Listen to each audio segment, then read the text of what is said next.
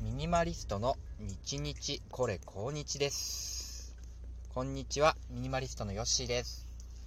と、この前の収録からちょっとスパン短くなりましたね。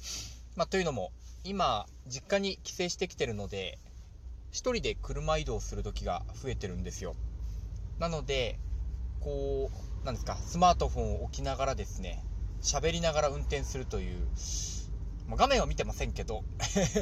ちょっと気をつけながら運転してるというところです。皆さんお元気でしょうか？私はですね、あの、家に帰ってきて、まあ、先日ちょっと収録でお話しした、あの、エマソンの言葉にですね、大変こう、なんですよか、耳が痛いと言いますか、あエマソンさん、いいこと言ってんなーってのをね、振り返ってるところなんですね。何かっていうと、まあ、このエマソンっていう、えー19世紀の思想家ですか、アメリカの。あの、福沢諭吉とかに影響を与えたって方なんですけど、その方がですね、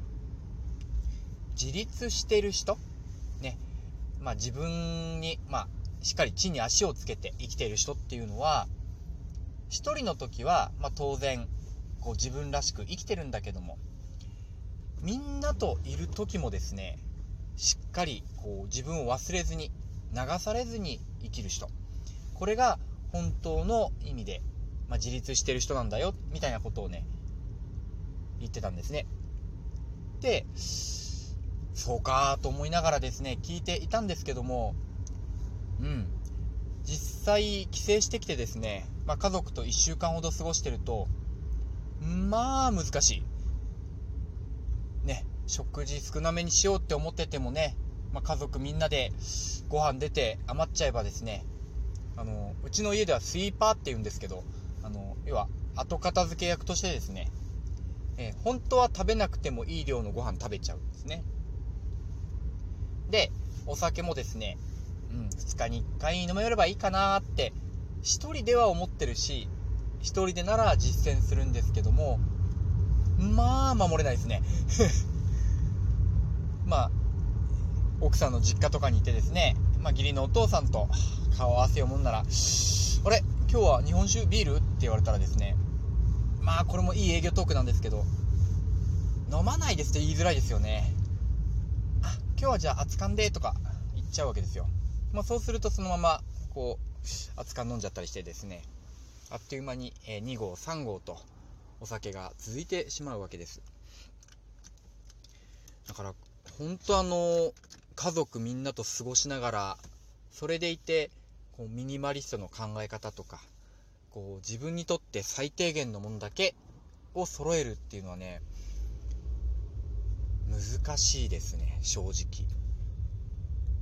まあ、冒頭でミニマリストのとか言ってるくせにですね、こんな弱音を吐いてしまうのは、もうすいません、ちょっとうまくできてないからなんですけどね。ただ、まあ、ここ4年5年単身赴任生活してましたんで、まあ、一人でやるのはもうできるようになりましたと。もうほんと最低限のものだけで生きていけますと。っていうのが分かったのでこれをどうやってまあ他の人間、まあ、家族と一緒に過ごしながら実践するのかなっていうのがねもう次の自分の大きなミッションですよね。クエスト。クエストですまさに。ゲームでいうとこの。まあよくこれテレビゲームやってる人はねわかるかもしれないんですけど例えばテレビゲームで自分のキャラクターをコントローラーで動かして ねなんか強いモンスターをやっつけろみたいなねやつよりも例えばですねちょっと弱っちい仲間がいてその仲間を倒されないように相手を倒せとかね。もしくは何分間弱っちい仲間を倒されないように守れみたいなねクエスト、えーがあるとそっちの方が難しかったりするんですよね。もうちょっと腹立たしい時も出てくる。お前そんな簡単にやられんなよみたいなのがあるわけですよ。もう一人だったらクリアできるのになーって思うんだけど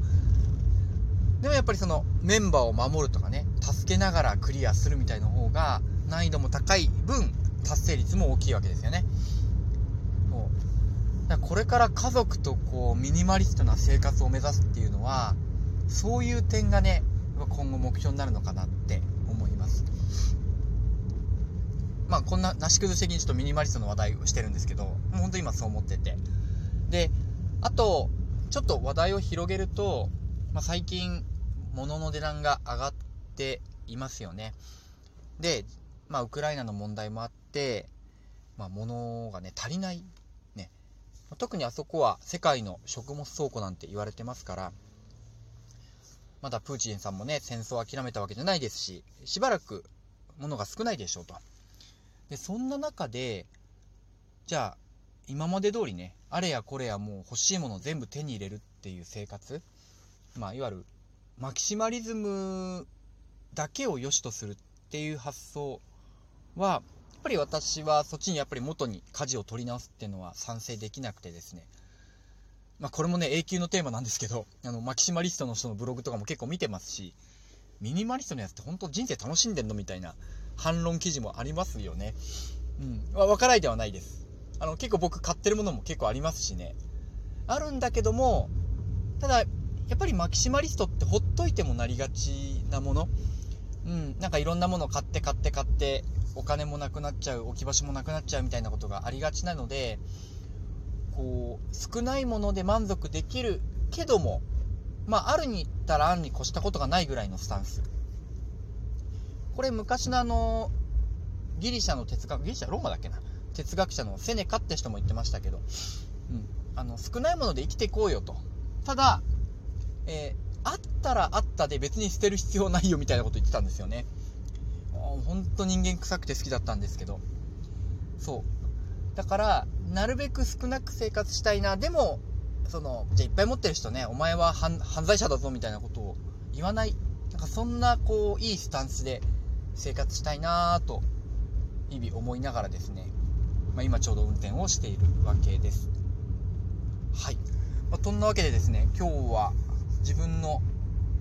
家にちょっと帰省してる間にちょっとミニマリスト感がなくなってきてしまってるというこの危機感をお話しさせてもらいました逆にあのご家族みんなでねミニマリストやってる人ってほんとすごいなって思いますねあの YouTube とか見てるとえ自分も少しそういう方々に近づきたいななんて思いながら今日はこれまでにしたいと思います。聞いていただいてありがとうございました。